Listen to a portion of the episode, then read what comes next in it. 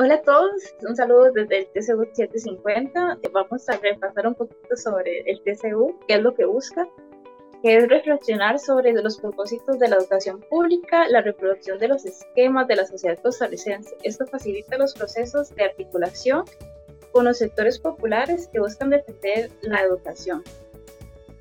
Hoy estamos con Milagros, directora de la Casa Infantil Universitaria. Milagros, si gusta presentarse. Eh, muchas gracias por la invitación, estoy muy complacida de estar aquí.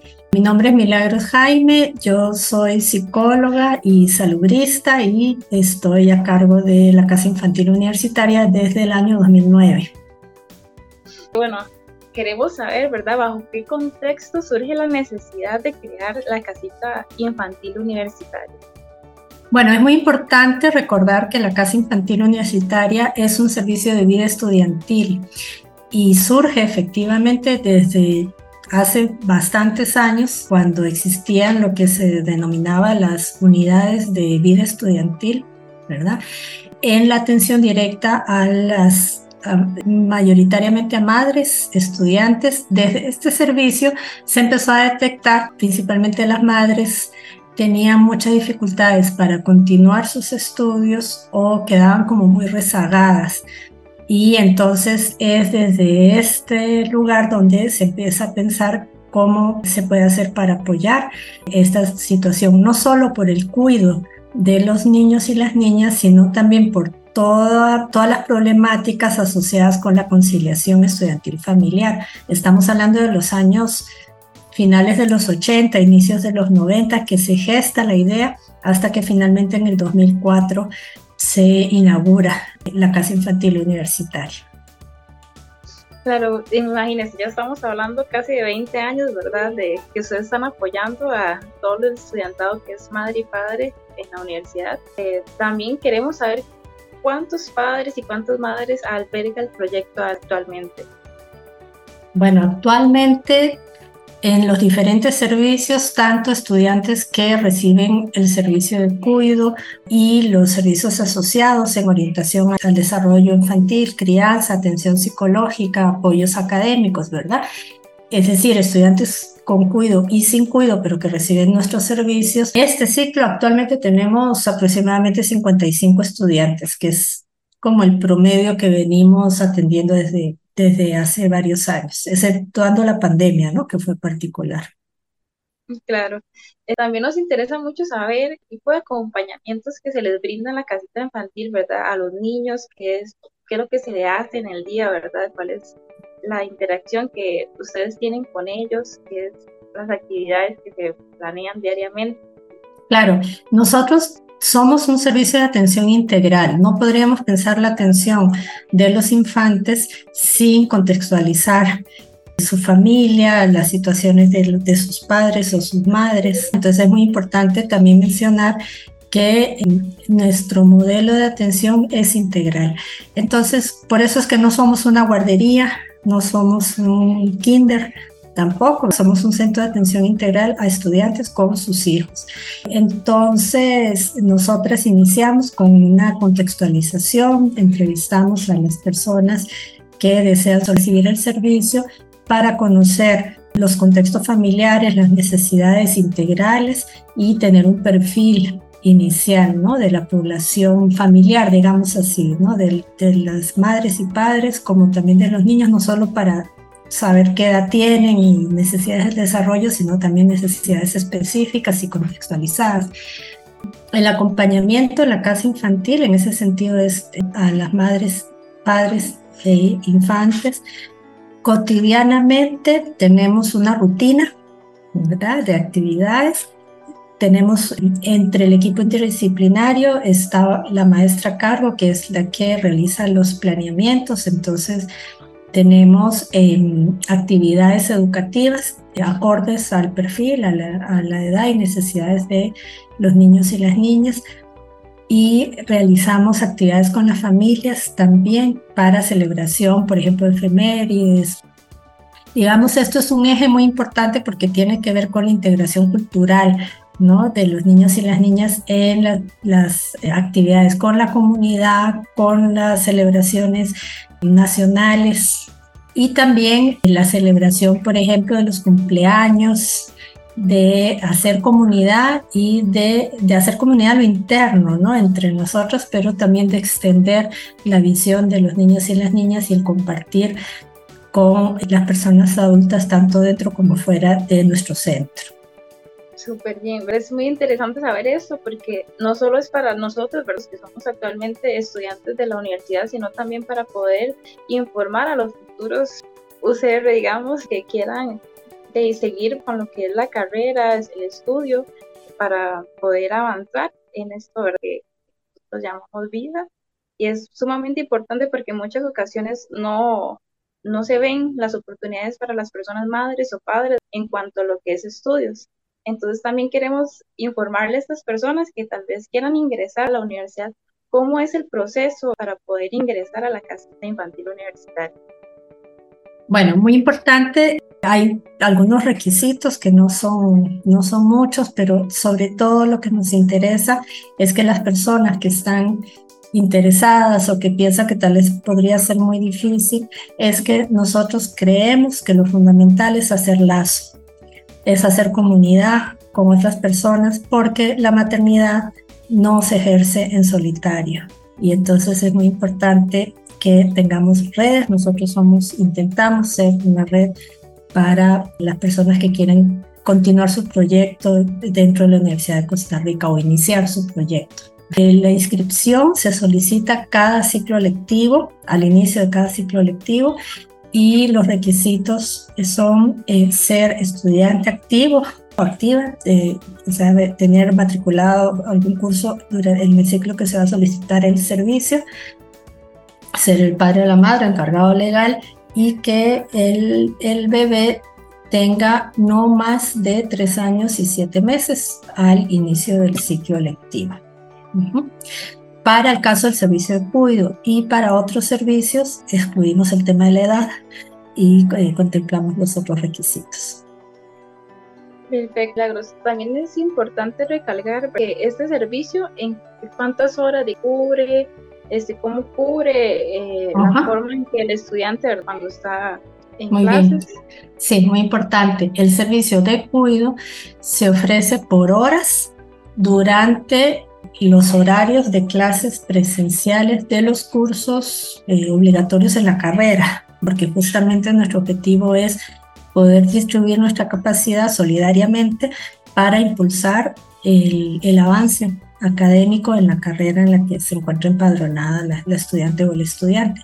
Es de alguna forma eh, que el horario de cada niño coincide con el horario de clases del papá o la mamá que solicita el servicio. En nuestro reglamento se establece que es un máximo de 15 horas por semana, que es más o menos el promedio que manejamos, contando la, la idea de que conciliar el ejercicio, el cuidado, ¿verdad? Con la U ah, no permite muchas veces llevar muchos cursos y también como tener la posibilidad de distribuir nuestra, nuestra capacidad instalada entre la demanda y complementar otros apoyos. Hay estudiantes que no tienen ningún apoyo, hay otros que tienen poquitos, algunos, y nosotros les echamos una mano también para complementar esta necesidad. Claro, lo que intentan ustedes es como tratar de albergar mayor cantidad de población para poder que los padres puedan asistir a clases. Eso es lo que se intenta mediante este sistema. Queríamos saber cómo son las actividades que se implementan, cuántas personas personal intervienen también con los niños, quiénes intervienen en las actividades. Muy bien. La Casa Infantil tiene un, un equipo interdisciplinario en las áreas de salud, de educación preescolar y psicología.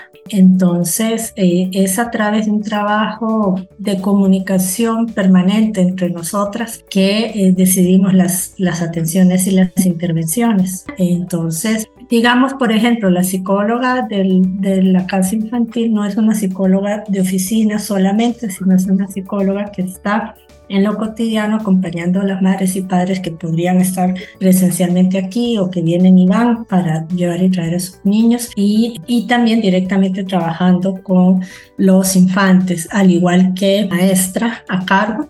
Además tenemos un equipo de asistentes de educación preescolar, que son tres, y contamos como un apoyo fundamental con estudiantes becarios en la modalidad de horas asistentes que eh, son fundamentales para el apoyo en los procesos cotidianos. También queríamos saber sobre las actividades sensibles que ustedes realizan con los niños para estimulación, con que se hacen para preescolar, las exposiciones que ellos realizan, a pesar de que son niños que generalmente uno creería que son muy pequeños, ustedes los llevan como más allá en la casita infantil.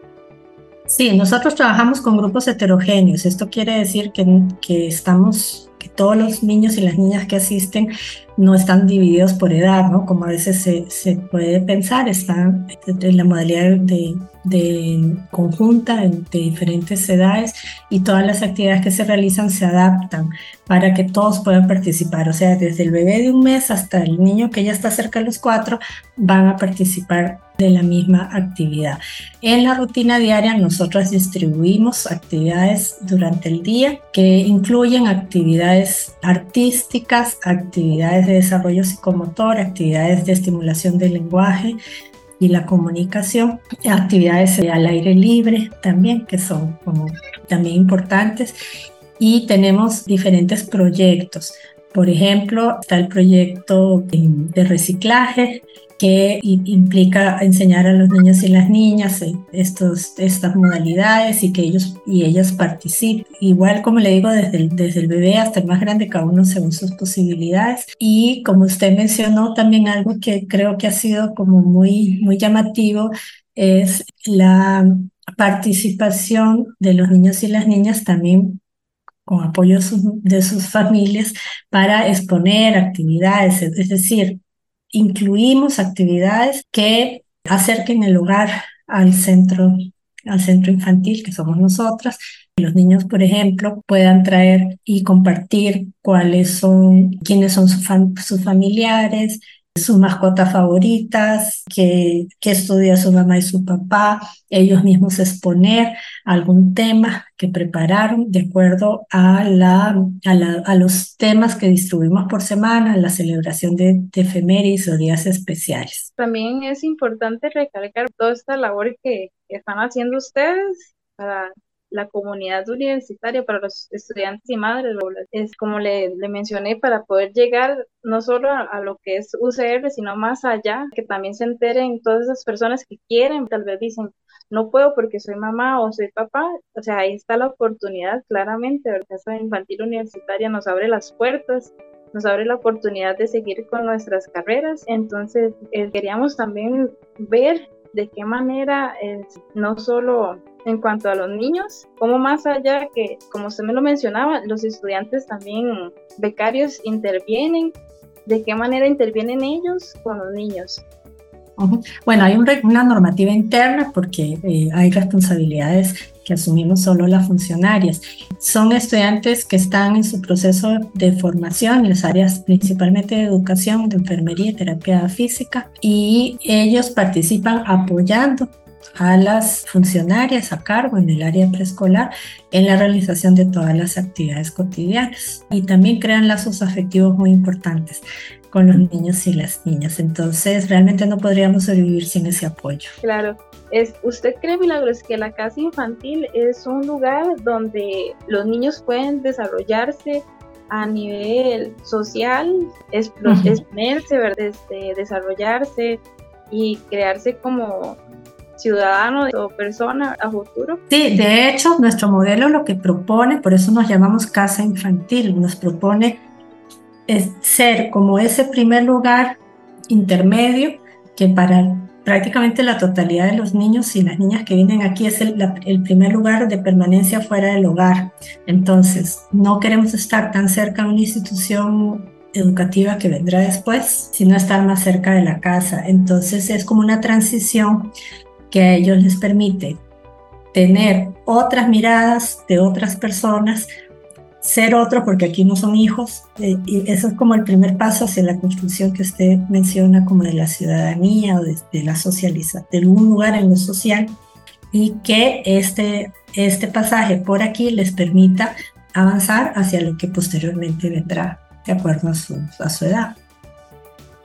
Claro. Más bien, muchísimas gracias, Milagros. Estamos súper agradecidos por que usted nos pueda compartir de su tiempo, de la información ¿verdad? tan importante y apreciar qué es saber cómo funciona, qué es lo que hacen en la Casa Infantil Universitaria. Entonces nos vemos en un nuevo episodio del podcast. Muchísimas gracias, Milagros. Que tenga buena tarde. Gracias a ustedes.